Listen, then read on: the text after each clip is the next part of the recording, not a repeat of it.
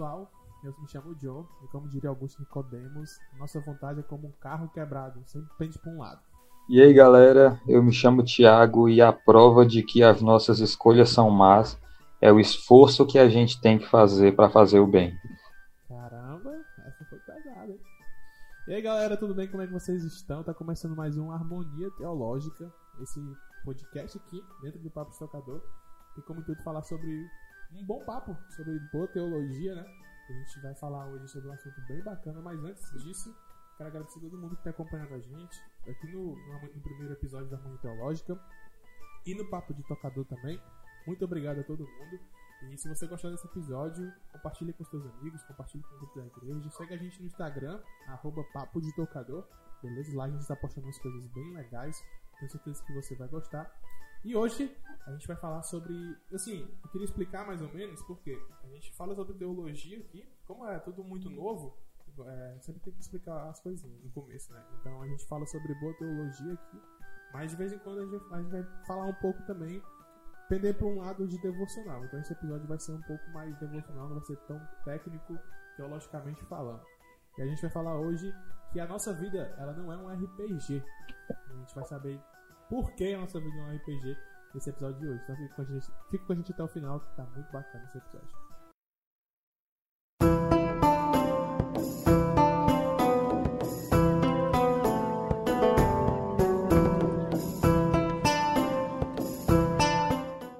Então, galera, como eu falei antes, né? É, esse episódio, como você viu no título também, é que nossa vida ela não é um RPG. Por que, que eu tô, a gente decidiu fazer esse tema? Eu e o Thiago, né, a gente é, começou uma mesa de RPG é, semana passada, foi? E... Isso aí. A gente começou uma mesa de RPG. E pra quem não sabe, RPG é um jogo. Me, me corrija se estiver errado, Thiago. É um jogo de, de, mundo aberto em que a gente tem que criar a nossa história. A gente cria a história. O mestre, o Thiago é o mestre da nossa mesa. Então ele cria a história, cria todo o contexto, tudo que está acontecendo, onde a gente vai começar a história, a cidade. A gente cria os nossos personagens, as características do nosso personagem.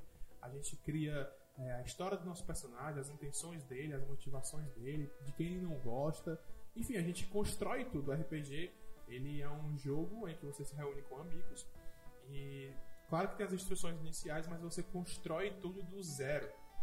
E por que, que a gente decidiu fazer esse episódio? Porque eu tava pensando um dia, jogando RPG com, com a galera, eu pensei assim, poxa, é... E eu vi isso de uma pessoa também. A gente, eu tava conversando com uma pessoa, só para dar um contexto aqui, eu tava conversando com uma pessoa, e ela tava passando por um momento muito difícil, sabe? E ela também conhece, joga RPG, e ela falou assim, poxa, eu queria tanto que a minha vida fosse igual ao RPG, que a gente tem controle sobre tudo, né? E faz com que tudo tenha um sentido, a gente coloca as coisas onde a gente quiser. E isso me deu um é. start pra. Poxa, gente, eu acho que seria um episódio muito legal a gente falar sobre como é a nossa vida. Infelizmente, ou felizmente, não é um RPG. Né? Porque. Felizmente. É, felizmente. Porque a gente, a gente teria... vai ver que felizmente. É, a gente teria controle de tudo, mas felizmente, graças a Deus, a gente não tem. Então é só para dar um contexto geral, para você que não sabe que RPG é um RPG é isso, e por isso que a gente decidiu fazer esse tema. E por que que eu já quero fazer uma breve introdução aqui também. Por que a gente, o Thiago falou, né? Felizmente, a nossa vida não é RPG. Porque a gente sabe que nós seres humanos, como eu falei na minha frase também, para explicar bem a minha frase, tem uma pregação do Augusto Nicodemos que ele fala que nós seres humanos somos pecadores, desde a nossa nascença. A Bíblia deixa claro isso, né? A gente somos depravados. E ele vai falar que a nossa vida é como se a, gente, a nossa vida fosse um opala e esse Opala tá numa estrada e esse Opala passa por um buraco. E depois que ele passa por um buraco muito fundo, a, o lado esquerdo dele, sempre, o carro sempre puxa pro lado esquerdo. E, quando, e só e para você faz, manter o carro na estrada, você tem que segurar ele, porque senão ele vai pender para um lado. E se a gente soltar, o carro vai pender. Mesmo, aí ele fala, a mesma coisa na nossa vida. Se Deus não estiver ali no controle, a gente pende para um lado que não é legal. Então, é, eu acho que por isso que felizmente a nossa vida não é RPG. Pois é, galera, assim, como o John deu uma breve explicação aí sobre o RPG, o RPG é esse é esse jogo a princípio de imaginação, né, onde tem uma pessoa principal que é o narrador ou o mestre, e ele propõe uma história aos jogadores e vai narrando essa história. Os jogadores cada um ocupa a posição de um personagem específico dentro da história do jogo, que vai contribuindo com o mestre na construção da história através de decisões, escolhas. Então, em algum momento da história, o mestre vai olhar para determinado jogador e ele vai perguntar: "E aí, o que que tu faz?" E aí, a partir da decisão do tal personagem, a história pode ir para um caminho ou para outro. Né? Então, é meio que uma, uma, uma narrativa cooperada, né? É, onde o mestre, junto com os jogadores, eles vão cooperando uns com os outros de uma forma meio que aleatória, assim, né? Mas eles vão cooperando uns com os outros para a construção de uma história. E aí, como a proposta do podcast, desse nosso podcast, é ser mais devocional, e a gente pensar em, poxa, mas talvez realmente seria bom se a minha vida pudesse ser como um RPG, ou seja, se as minhas decisões elas assim influenciassem de maneira direta e real no destino final da minha existência. A gente já precisa abrir um parênteses aqui para a gente, antes de tudo, explicar duas coisas. A primeira é que, claro que as nossas decisões elas têm determinadas consequências temporais. Então, ah, se indo para algum lugar, vamos supor que eu estou indo para o centro de Fortaleza né, que é a cidade onde a gente mora, vamos supor que eu estou indo para o centro de Fortaleza, e eu escolho ir por um caminho e não escolho outro caminho. Então, é, eu estou sujeito a todas as aleatoriedades que podem acontecer no caminho que eu escolhi. Isso é uma consequência, ou seja, o caminho que eu escolhi ele pode estar mais congestionado que o outro, o caminho que eu escolhi pode ter uh, pode ter acontecido um acidente, o outro está mais livre. Então, eu falei isso para a gente entender que as nossas decisões, as nossas escolhas, elas interferem sim de maneira temporal da nossa existência. Todavia, elas não têm a capacidade em si de mudar o nosso destino eterno. Porque senão a salvação seria por obras. E uma outra coisa que, além disso, uma coisa que a gente precisa entender é que, mesmo que as nossas decisões elas tragam essas consequências é, temporais, né, presentes, algumas com consequências mais imediatas e mais perceptíveis, outras com consequências mais a longo prazo e talvez não tão perceptíveis assim, mas uh, ainda assim, o Senhor ele é soberano sobre as nossas decisões. Tem uma uma heresia dentro da teologia que é chamada de teísmo aberto. Ela surgiu lá nos Estados Unidos e ganhou uma versão brasileira que, que é se chama teologia relacional. Se eu não me engano, é esse o nome que dão e ela foi encabeçada aí pelo Ricardo Gondim. Me perdoe se eu estiver errado em alguma coisa que estou falando, mas se a memória não me não me sabotar é exatamente isso. E o que é que essa essa essa linha, essa, essa heresia teológica ela fala? Ela fala que na verdade a história do mundo ela não está decretada por Deus desde a eternidade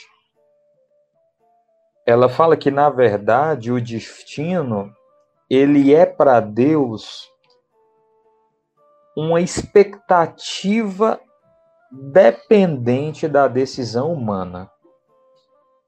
Então é como se Deus esperasse do homem determinadas decisões para que ele pudesse fazer algo que ele pretende fazer.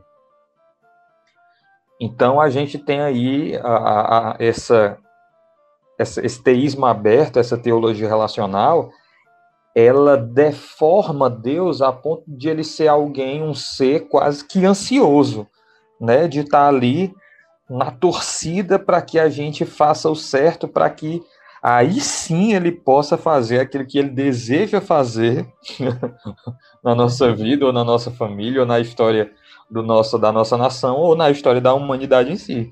Então tá ali Deus, imagina lá, Deus no céu, no trono do universo, dizendo: vai, filho, vai, vai, vai, vai. Poxa, não era para ter feito isso, eu, agora eu não vou, não vou poder fazer isso daqui que eu queria. Então, assim. É, é, se torna cômico, né, mano? É, se torna cômico, cara. Se não fosse trágico. Mas, assim, é, é um, um exemplo bem absurdo né, que a gente deu assim. Mas é exatamente nisso que essa heresia que deriva aí da teologia liberal, né? A maioria dessas a, a, heresias contemporâneas elas são um braço da teologia liberal que desconsidera a escritura como revelação integral e infalível de Deus. Mas, enfim, então essa percepção do teísmo aberto, ela ela remonta justamente a esse cenário de RPG que a gente falou, né? Onde no caso Deus seria o mestre e ele está narrando a história da humanidade, mas que para que essa história se desenrole em algum momento ou outro ele vai precisar de do ser humano para tá, para ter a decisão uh, crítica, né, em algum momento. Só nessa declaração, só, no, só nesse resumão que a gente deu, a gente já consegue perceber assim o quanto essa essa linha de teologia ela é herética, porque ela esvazia Deus da sua soberania. Na verdade, essa teologia ela diz que Deus ele nega a sua soberania em prol do seu amor, ou seja, ele ama tanto o homem, mas ama tanto o homem que ele oferece ao homem um ambiente de completa liberdade e ele se poupa da sua soberania em detrimento, aliás, em prol da liberdade humana. Ele é como se Deus dissesse: Filho, eu te amo tanto, eu te amo tanto, eu te amo tanto, que eu vou deixar você fazer o que quiser e eu, eu vou me poupar do meu atributo soberano. Só que pensa nisso. Deus amou tanto a Cristo, tanto a Cristo, tanto a Cristo, que o que ele fez com Cristo foi manifestar a soberania da sua vontade. Quando Cristo, quando Cristo orava no Getsemane, Pai, por favor, afasta de mim esse cálice. E esse cálice aí, só explicando de forma rápida, esse cálice aí não era o fato de morrer. Jesus ele estava plenamente consciente que ele era necessário ele morrer. Ele já havia falado isso com os discípulos. A angústia de Cristo ali era a distância do Pai que iria ser causada pelo fato de ele carregar todos os pecados de todos os homens em todo tempo naquele momento da cruz. Então, o cálice que ele pediu para ser afastado era justamente o cálice da ira de Deus, de ser alvo se a gente Hã? só pensar aqui, é, tipo, isso é muito forte, mano. Só abrindo parêntese, né? É, é muito hum. forte porque, por exemplo, quando a gente peca, a gente comete, vou dizer, um pecado, é, já é algo. É, você tem um Espírito Santo lhe, convencendo desse pecado, já é algo de peso, entendeu? E agora Sim. você carregar todos os pecados de todos os homens em todo o tempo Exatamente, cara. E aí você tem, é, você tem ali o Filho de Deus puro, perfeito, íntegro em todo o seu caminhar, sem nenhum pecado, orando ao Pai para que, se fosse possível, afastasse dele o cálice da ira, desse distanciamento momentâneo da presença de Deus, porque estaria carregando o pecado de toda a humanidade. E o que Deus fez? ele cedeu por causa do seu amor? Não, de maneira nenhuma.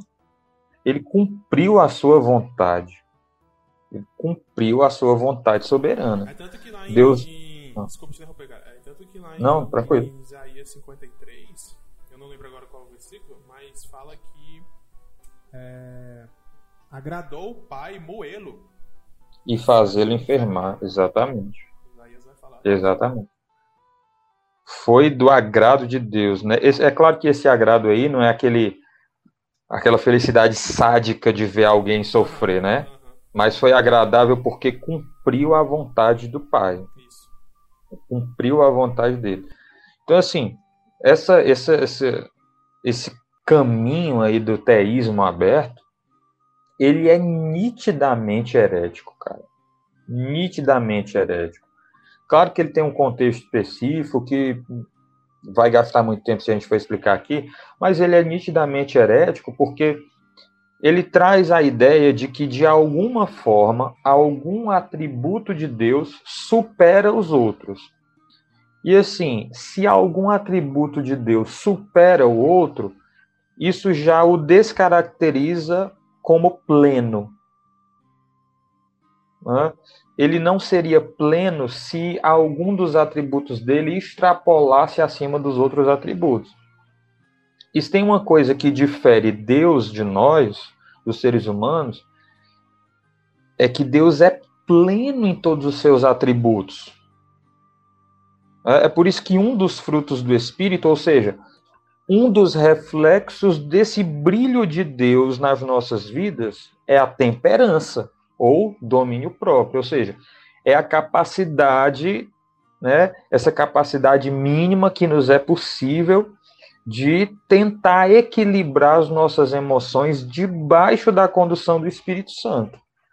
É não ser, como a palavra mesmo diz, nem demasiadamente justo, de forma que eu mesmo não me consuma, nem demasiadamente isso ou aquilo, mas que a gente tenha essa mínima capacidade que nos é possível de sermos equilibrados nas nossas emoções. Né? E isso daí, isso que nos é possível, é um fragmento sujo do ser de Deus. Então, em Deus, essa plenitude, é, esse, essa temperança, esse equilíbrio, entre aspas, é pleno, é completo, de maneira que todos os seus atributos cooperam em prol da sua vontade, daquilo que ele deseja fazer, a sua soberania não ultrapassa seu amor, nem o seu amor é inimigo da sua justiça ou da sua soberania, mas todo ser de Deus coopera em prol daquilo que ele deseja fazer. Daquilo que ele deseja fazer. Inclusive, separei até aqui alguns versículos que exemplificam bem isso. Ah, o, o versículo lá de Provérbios 16, versículo 9, diz assim: O coração do homem traça o seu caminho, mas é o Senhor que lhe dirige os passos. Ainda lá no 16, o versículo 1, diz assim: O coração do homem pode fazer planos, mas a resposta certa vem dos lábios do Senhor. Então esses dois versículos eles demonstram muito bem a soberania de Deus sobre as decisões humanas. No versículo 1 ele diz: "O coração do homem pode fazer planos, mas é o Senhor quem dá a última resposta". É ele que diz: será assim porque eu quero que seja, ou não será assim porque eu não quero que seja. Lá no 9 ele diz assim: o homem até traça o seu caminho, ele até tenta ver ali por onde é que ele quer andar, mas é o Senhor quem lhe dirige os passos. É, em algum momento, a, apraz a Deus mudar o coração humano para que ele não tome determinada decisão que ele pretendia tomar. Salmo 139 é um dos mais incríveis, assim, na minha opinião, sobre esse assunto. Que é o, o que o Davi ele escreve assim: Senhor, tu me sondas e tu me conheces, sabe quando eu me assento, quando eu me levanto. De longe o Senhor penetra, conhece os meus pensamentos, sabe o meu andar, o meu deitar. A palavra nem me chegou aos lábios e o Senhor já conhece toda. Tem um versículo aqui no Salmo 139 que ele diz que até aqui, ó, o versículo 16, ele diz, ó, os teus olhos me viram como substância informe, e no teu livro foram escritos todos os meus dias, cada um deles escrito e determinado, quando nenhum deles havia ainda.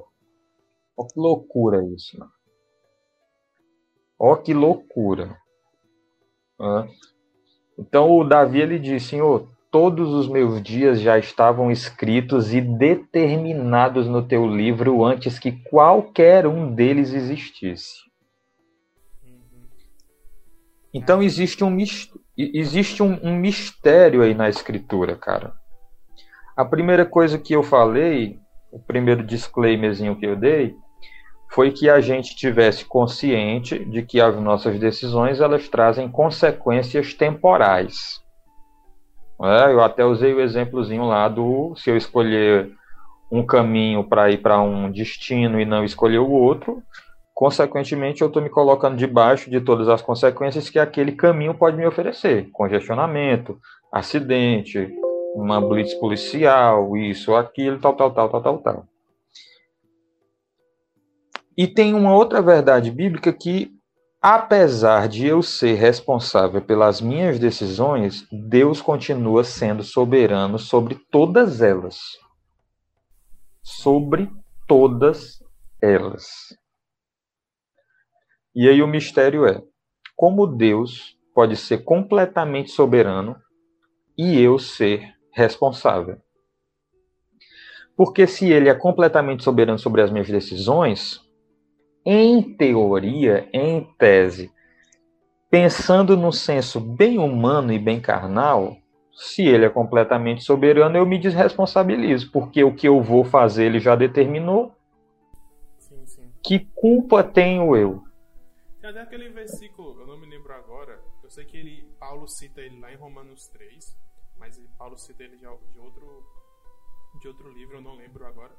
Mas Paulo vai dizer que que Deus fala, eu não sei se Deus fala para Moisés, agora eu sou péssimo de lembrar as coisas, mas que até mesmo Faraó, ele foi levantado por Deus uhum. para todo aquele processo. Deus levantou Faraó, porém Faraó sofre as suas consequências também. Claro, foi punido, foi punido. Foi punido. Foi punido pelas decisões dele. E, e uh, é mais crítico ainda esse texto, porque a Escritura diz que Deus endureceu o coração isso, de Faraó. Isso mesmo, isso mesmo. E aí a questão, assim, a gente entra em crise, né? Algumas pessoas entram em crise pensando, poxa, como Deus pode ter endurecido o coração de Faraó e ainda assim ter responsabilizado ele pelas suas pelas suas ações, pelas suas decisões, se foi ele, ele mesmo que endureceu, se ele mesmo levantou Faraó para esse propósito. Esse é o mistério que existe entre a doutrina da soberania humana, da soberania de Deus e da responsabilidade humana. E o mistério é esse: a Escritura não vai responder esse mistério ela trata as duas doutrinas como reais, verdadeiras e que caminham de forma paralela. Ou seja, ao mesmo passo que ela afirma que Deus é plenamente soberano sobre cada átomo do universo, tem até uma frase do, do Abraham Kuyper que ele diz assim: não há um centímetro, não há um átomo em todo o universo do qual Deus não possa dizer me pertence. Ah, é meu. Frase, pois é, do Kuyper, um cara fenomenal.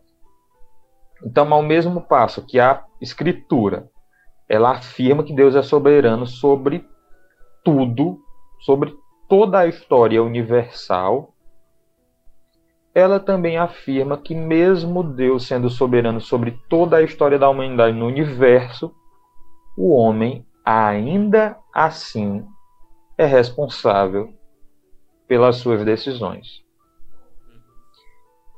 E a gente não vai entender isso.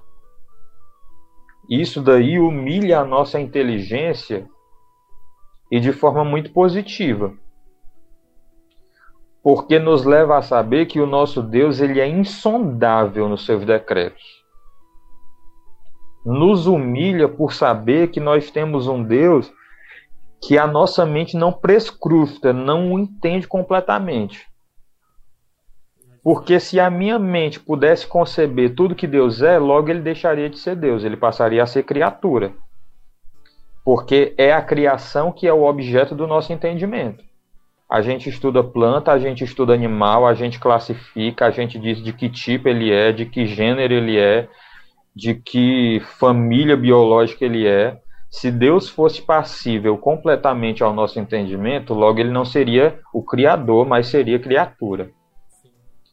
E graças a Deus que a Bíblia deixa essas brechas insondáveis de Deus. Porque nos humilha, nos leva a saber que, mesmo que a gente não compreenda determinados fatores, ele continua sendo Deus, ele continua sentado sobre o trono do universo, ele continua escrevendo, aliás, ele continua sendo o autor de toda a história da humanidade. E quando a gente começa a compreender isso, cara, a gente ah, soluciona assim umas crises que existem no nosso coração, né? Porque quando a gente entende que nesse nível cósmico, né, nesse nível abrangente doutrinário, onde a Bíblia me oferece duas verdades humanamente incompatíveis, mas dignas de fé, como a soberania de Deus e a responsabilidade humana, quando eu concebo de que não adianta, eu não vou entender, mas ambas são verdades e é um mistério que eu necessito crer, isso me traz uma percepção ordinária. Ou seja, o fato de eu acreditar que existem coisas em Deus que eu não, não vou entender, mas ainda assim devo crer e confiar, nesse nível maior, trazem implicações para a minha vida cotidiana. Que do mesmo jeito que eu não vou entender até que a minha salvação seja consumada na eternidade, eu não vou entender como é possível um Deus completamente soberano e o homem totalmente responsável, eu também entendo que algumas coisas na minha vida vão fugir do meu controle e eu não vou saber o porquê, mas ainda assim eu necessito continuar crendo que Deus está no controle. Então, assim, fica claro que isso tá, traz implicações. Práticas para a nossa vida. Não é só teorização. A gente não está só, é, sei lá, conjecturando aqui, teorizando. Não. Essa ideia de saber que existem duas doutrinas na Bíblia que são completamente verdadeiras, mas humanamente incompatíveis, mas ainda assim dignas de fé, me leva a saber que, da mesma forma, existem, entre aspas, mistérios na minha história de vida. Por que Deus permitiu isso? Sei, eu nunca vou ter a resposta de algumas coisas. Eu nunca vou ter a resposta do porquê que Deus permitiu determinadas coisas na minha vida, mas ainda assim eu necessito crer crer na soberania de Deus, crer no governo de Deus, crer no cuidado de Deus, né? E é a fé que vai gerar a certeza para preencher essa lacuna, né? Aquilo que talvez me causaria dúvida humana, a fé vai preencher com a certeza divina, com a certeza a respeito de Deus. Ia falar?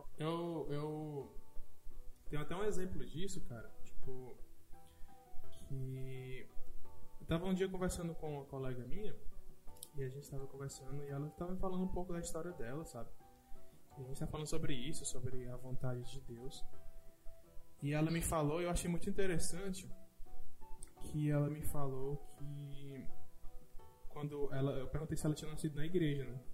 E, ah. Porque eu, eu sou minha família toda, né?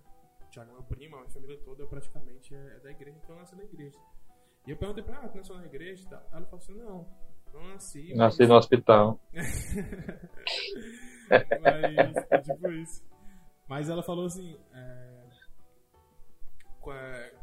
os meus pais só vieram para Cristo quando eu tive uma doença, uma doença na pele, e nenhum, nenhum dermatologista ninguém soube responder o que era. Ninguém soube, Uhum. até hoje ninguém soube responder o que era. E, mas Deus me curou e a partir daí é, os pais dela foram para Cristo. E o que eu Uhum. quero dizer com isso é o que, que o Thiago falou. Às vezes a gente não entende muitas coisas que acontecem com a gente. E provavelmente a gente vai morrer e não vai entender. Mas é, tem coisas que, que, que a gente tem que ter fé que há um propósito naquilo, entendeu? Há um propósito de ensinamento, há um propósito de. Até mesmo de salvação. Né? Deus permitiu que é, essa pessoa ficasse doente, mas curou ela, para que os pais dela fossem para Cristo. E, Claro. e eu lembro também da passagem lá de. Eu não lembro, vou lembrar agora, se eu peço referência, sempre falei isso. Lá da passagem que quando Lázaro fica doente, né? E, e Uhum. os discípulos é, falam pra Jesus, ó, você não vai lá curar seu amigo. É João, né? Acho que é, acho que é João 11. Ah, é, não sei, eu não sei dizer. Mas ele vai lá, você, você não vai lá, é seu amigo, você não vai curar ele. E Jesus fala, ó, essa enfermidade não é pra. pra é, pra, Pra morte. pra morte, mas pra glória de Deus, né? Para o nome de Deus ser glorificado. Ou Uhum. seja, Jesus já sabia o propósito daquilo tudo no final. Né? Ele já tinha Claro. controle. E uma coisa que, fazendo o link com o tema que a gente trouxe, que é do RPG, e quando eu, eu disse que fiz a mesa com o Thiago, foi a primeira vez que eu tô jogando, eu tô achando muito legal. E uma coisa que eu percebi, cara, é que no RPG, você tá lá junto com a sua equipe, você, o mestre, né, o locutor fala, ó, vocês vão fazer o que agora? E a gente tem que decidir, e essa decisão que você tomar vai, vai pode mudar a história toda, pode ir pra outro rumo a história e vai puxar um gancho. E diferente da nossa vida, porque as nossas, por mais decisões que nós tomamos, elas nunca vão fugir do controle de Deus, porque Deus já tem planejado, como fala no Salmo, já tem planejado tudo. Já tem planejado tudo. E não tem como uma decisão minha aí mudar o que Deus, um plano, Deus vai lá e executa o plano B porque eu tomei tal decisão. Não tem como isso acontecer. E só pra reforçar o que eu tô dizendo, um dia eu tava ouvindo a pregação do, do Nicodemos, né? eu Gosto muito dele. E ele tava falando sobre aquela passagem do rei, que agora eu não vou lembrar. Nossa, eu sou péssimo de cabeça, mano. Eu não vou lembrar o nome do rei agora. Mas é, que, é, que ele ora pela. que ele ora virado pra parede. Ah. Que ele ora. Que o Ixi, mano, como é o nome desse cara? Eu não lembro agora. Sei que o profeta vai lá e fala que ele Ah. vai morrer, que ele arrumasse a casa dele, porque ele ia morrer. Sim, sim. Deus disse que ele ia morrer. E ele vai e ora pra, pra parede e pede pra, pra viver mais, pra Deus pra viver mais e tudo. E quando o profeta tá saindo do palácio, Deus manda o profeta voltar dizendo que vai dar mais alguns anos de vida pra ele. Uhum. Muita gente lê essa passagem como se Deus tivesse repensado no que. No que Ah, sim, é. mas o Nicodemo vai falar que não. Quando a primeira vez que o profeta foi lá e falou, Deus já sabia que o cara ia orar, Deus já sabia que o cara ia pedir, Deus já sabia que ele ia dar Uhum. mais anos. Ele só queria né, acontecer tudo isso. Então, o que, é que- o que é que eu quero dizer com isso? Que Deus já sabe. Né? Por mais óbvio ou mais clichê que isso seja, às vezes nós não percebemos isso. E... Mas Deus sabe. E eu, eu acho, cara, eu acho isso muito magnífico, muito bom, porque eu acho que isso é um, um reforço a mais na nossa confiança em Deus. Às vezes nós nos pegamos, como seres humanos, é, ah, cara, isso aconteceu comigo e não vai ter jeito, não dá, não dá certo, não vai, não vai dar certo, não sei o que, não sei o que, não sei o que, não sei o que. Só que a gente nunca lembra disso. Que Deus já tem tudo traçado, tudo determinado, e a nossa Uhum. confiança tem que ser nele porque ele já sabe de tudo. E se tá acontecendo É isso aí, cara. é porque ele permitiu e, e você vai, vai entender depois, ou então você pode até você não entender, mas vai ter um sentido pra tudo isso. Então acho que isso é um reforço a mais na nossa confiança, sabe? É um reforço a mais porque, cara, se você entender, você que tá ouvindo a gente, entender que Deus está no controle disso de fato, você entender isso de fato, a sua vida, cara, tudo bem que a gente passa por dificuldades, né, se entristece, mas a sua vida ela vai ser, posso dizer, um pouco mais tranquila, mais calma, no sentido em que você vai ter uma segurança e uma esperança. Vai ser mais contente. Isso. Então, tipo, eu acho isso sensacional, cara. Eu acho isso muito legal.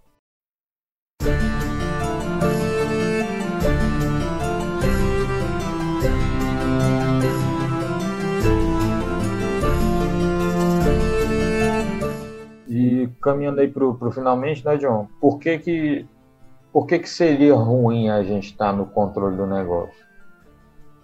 E a resposta é porque o nosso coração é mau, cara. Nosso coração é enganoso. Como eu falei, o Lewis tem uma, tem uma frase lá no Cristianismo Puro e Simples. Ele diz assim: Você só percebe o quanto é mal depois de fazer esforço para ser bom. Hum. Isso, cara, isso é uma realidade. Assim, quando você quando você lê isso, aí dá aquele estalo na sua mente, você pensa, caramba, é verdade. Tem, tem outra fase do Lewis que eu acho muito boa, que eu, ah. eu tava procurando aqui na internet, achei, ele fala, se o maior pecador que você conhece não é você, você precisa se conhecer melhor. Você precisa se conhecer melhor, é verdade. Mas isso é real, cara. A, a, as nossas. Não. Deus é muito sábio em não nos dar história. Aliás, a, as rédeas das, da história na nossa mão. Porque, por exemplo, lá em Gênesis 6 narra muito bem o que foi que aconteceu quando o homem se sentiu livre para manifestar a vontade do seu coração. Lá em Gênesis 6,5 diz: E viu o Senhor que a maldade do homem havia se multiplicado na terra e que era continuamente mal todo o desejo do seu coração. E olha o termo que a Bíblia usa: continuamente mal todo o desejo do seu coração. Então, toda vez que a gente se inclina a tomar decisões guiadas pelo nosso próprio coração, essas, essas decisões são sempre más. Mas em que sentido? Pode, a, a, alguém pode estar pensando assim: ah, Tiago, mas eu fiz isso e trouxe benefício para mim. É, mas mal é mais abrangente do que trazer ou não trazer benefício. Na verdade, a essência do mal é a falta, é a ausência de algo. Ouvi uma, uma ministração, cara, quem me aconselhou foi, me indicou, aliás, foi o Alex. E.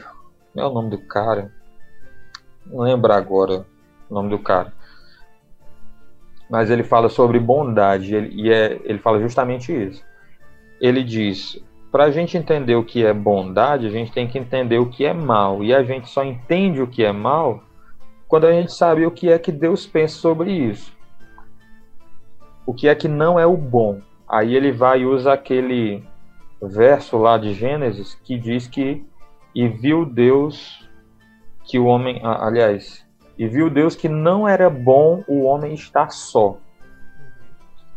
Então, toda, toda para tudo aquilo que Deus cria, ele diz que e Deus viu que era bom.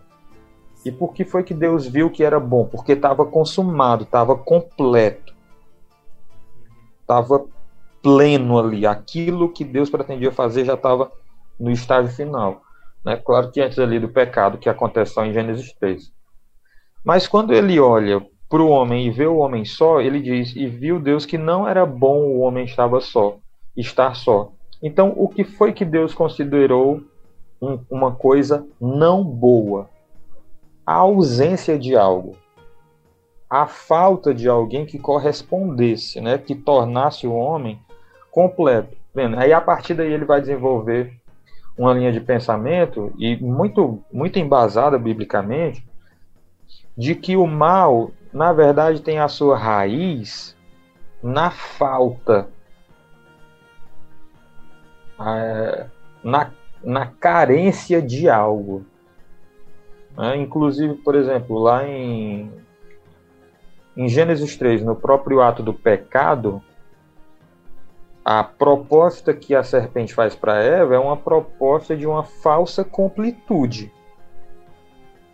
É, ela, a, abordagem dela foi falta mais alguma coisa para vocês. É tanto que ela diz assim: se vocês comerem, vocês vão é, se tornar como Deus, conhecendo o bem e o mal. Em outras palavras, a abordagem dela foi: falta algo a vocês para que vocês sejam plenamente. Então, as nossas decisões más são decisões que são tomadas com base na falta, na expectativa, eu na carência, eu preciso fazer isso porque aí sim eu vou ser feliz, aí sim eu vou ser completo. E sempre que. Pode prestar atenção, cara. Sempre que a gente age na pretensão, nessa, nessa expectativa, né, de que agora sim a gente vai ser feliz, agora sim a gente vai ser completa, agora sim a gente vai se tornar é, pleno, satisfeito, você pode ver das duas uma. Ou a gente quebra a cara, ou a gente faz uma besteira muito grande. É, você pode observar isso na sua vida, querido ouvinte. Então, qual é a decisão boa, a decisão que provém de Deus? A decisão que provém de Deus é a decisão que provém da completude. E o que é que, que, que nos dá essa convicção de plenitude, de completude, de que nós já somos completos em Cristo e a partir daí é que a gente decide de forma correta também? Ora, a fé em Deus, a fé no seu, no seu Filho, a fé no Evangelho, porque a fé ela não é a expectativa das coisas, ela é a certeza das coisas. A fé não é a pretensão de que um dia seja, ela é a prova do que eu não vejo. Né? Ela é a certeza do que, né? do que já é, é o firme fundamento. O firme fundamento. Por isso que uh, acho que lá em Atos vai dizer que tudo que é feito sem fé é pecado é pecado e é mal porque não parte desse senso de que eu já tenho todas as coisas em Cristo e porque eu já tenho todas, as todas as coisas em Cristo, eu vou decidir não com base na minha falta, né? eu vou decidir com base nas convicções de que eu já sou completo em Cristo e aí sim as minhas decisões elas não vão causar prejuízo nem em mim nem em ninguém, elas vão acrescentar. Tem um, uma música do projeto Sola, eu já deixo aí a, a, a indicação, que é ah. o Salmo 23, a música é 23 o nome. E ah, no, no, final do refrão ele fala, né? É, o Senhor é meu pastor e aquilo que eu não tenho eu não preciso desejar. Ele, uhum. ele fala exatamente isso, né? Porque o Senhor ele é o nosso pastor. E, e, quando você vai ler o Salmo 23, você vai ver que o Senhor é meu pastor, por isso ele me guia, ele me guarda, ele, ele vai descrevendo tudo que Deus uhum. faz com você. E, desejar mais nada, entre aspas. Assim. É, até a expressão correta, do, é porque as nossas traduções vieram com equívocos na tradução, na, na tradução, né? Mas a melhor tradução ali para o Salmo 23 seria: O Senhor é o meu pastor, vírgula, não me faltará. Ponto. Então, quem não vai me faltar é o Senhor. E por isso eu me percebo completo no Vale da Sombra da Morte, contra os inimigos, isso e aquilo, e tal, tal, tal, na morte, nisso, naquilo, eu me percebo completo, porque aquilo que me dá o senso de totalidade eu já tenho, que é o Senhor. Então, então eu não caminho na expectativa, a gente caminha na certeza, na convicção, na totalidade. É, então, não seria bom ter as rédeas do destino nas nossas mãos, porque a gente só faria besteira, como a gente só faz besteira.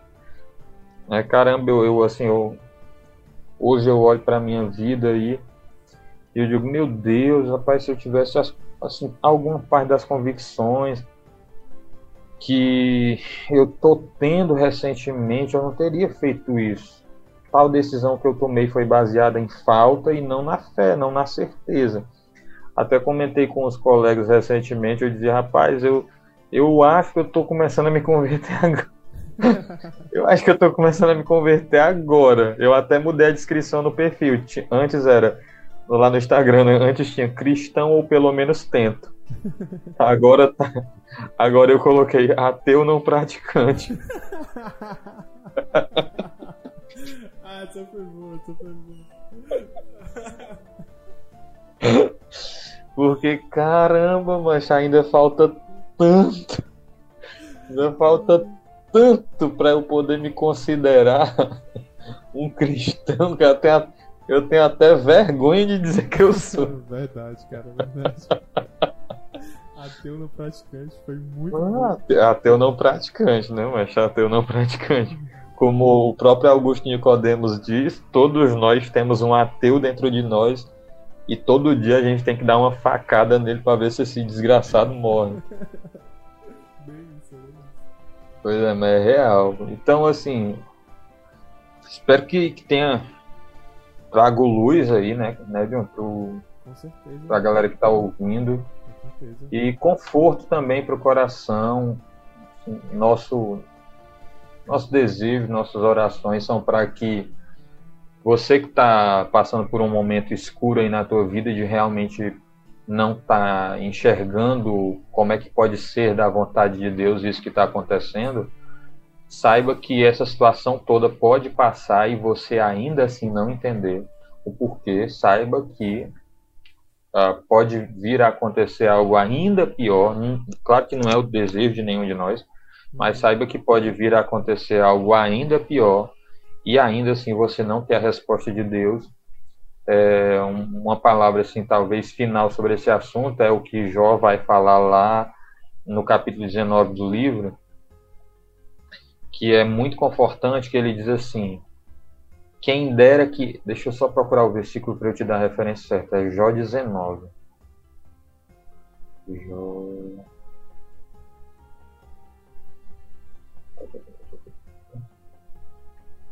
Jó 19, lá do 23.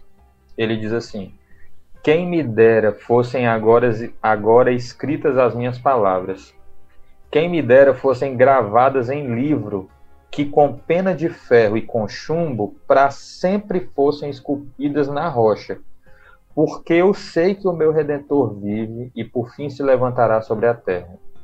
Mesmo depois de revestido meu corpo da minha pele, em minha carne verei a Deus. Verei por mim mesmo, os meus olhos o verão, e não outros. De saudade desfalece o meu coração dentro de mim.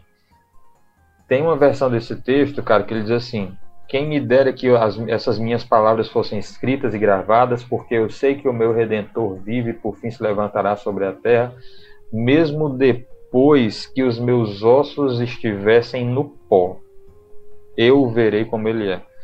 Então, olha que declaração que Jó está dando. Jó está dizendo assim: ó, eu queria que tudo isso que eu estou dizendo fosse gravado, porque eu sei que um dia o meu redentor se levantará, mesmo que seja depois da minha morte. Mas mesmo depois da morte, eu verei como ele é. Mas olha que, olha que loucura. Ele está ele tá dizendo assim: ó, eu sei que eu posso morrer nessa situação, mas eu confio que o Senhor se levantará e eu verei mesmo depois de morto. Mesmo ainda que seja depois que eu morrer, eu verei e isso vai me bastar. É, muito é, um, é muita, cara. É muita convicção. É, então, nossa oração, nosso desejo é para que você que está ouvindo isso realmente seja confortado aí pelo Espírito do Senhor, sabendo que em Cristo nós temos o Amém para todas as promessas de Deus, como diz lá em segundo Coríntios, acho. Nós temos o amém para as promessas de Deus. Em Cristo nós já temos a plenitude daquilo que a gente necessita para aprender a viver contente em toda e qualquer situação. E realmente ele não vai nos fazer falta. Resta a gente confiar as nossas decisões a ele, resta a gente uh, se submeter à sua vontade e caminhar na luz do Senhor. Isso mesmo. Cara, eu queria finalizar o episódio. Eu lembrei de uma coisa aqui agora que Ah. que eu lembro de, eu não sei de quem foi que eu ouvi essa frase, cara. Mas eu uma frase muito engraçada que falava assim que Deus criou primeiro o homem, porque se ele tivesse criado os dois juntos, a mulher ia dar palpite. Mas o que eu quero dizer com isso é que a gente tem, como resumindo tudo, a gente tem essa inclinação, cara, de querer fazer tudo, é, tudo do nosso jeito, que parece bom aos nossos olhos, mas no final Caraca, tava indo tão bem o negócio. no final a gente não, não consegue fazer nada, porque a gente é pecador. Como diz. Paulo lá em Romanos 3, né? A gente, se você for ler a, a descrição lá de Romanos 3, cara, você fica um pouco meio assustado, né? Que Paulo vai falar que É, pesado. somos sepulcro aberto, nossa boca, né? Corre pra fazer o mal, pra derramar sangue. Uhum. Então, tipo, resumindo, é bem isso mesmo. Eu queria agradecer a todo mundo que, que ouviu a gente. Eu espero que vocês tenham gostado. Recomendo você a jogar um RPG, se você quiser. Junta aí seus amigos, aprende. Sei. É legal. Muito bom, cara. É muito bom.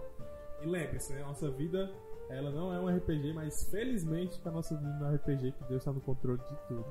Cara, muito obrigado por tudo, Thiago. Muito obrigado pela disponibilidade. Nada, mano. Tamo junto. E você que gostou, compartilha com os seus amigos aí, divulga, marca a gente lá no- nos stories, que a gente, a gente reposta também no nosso Instagram.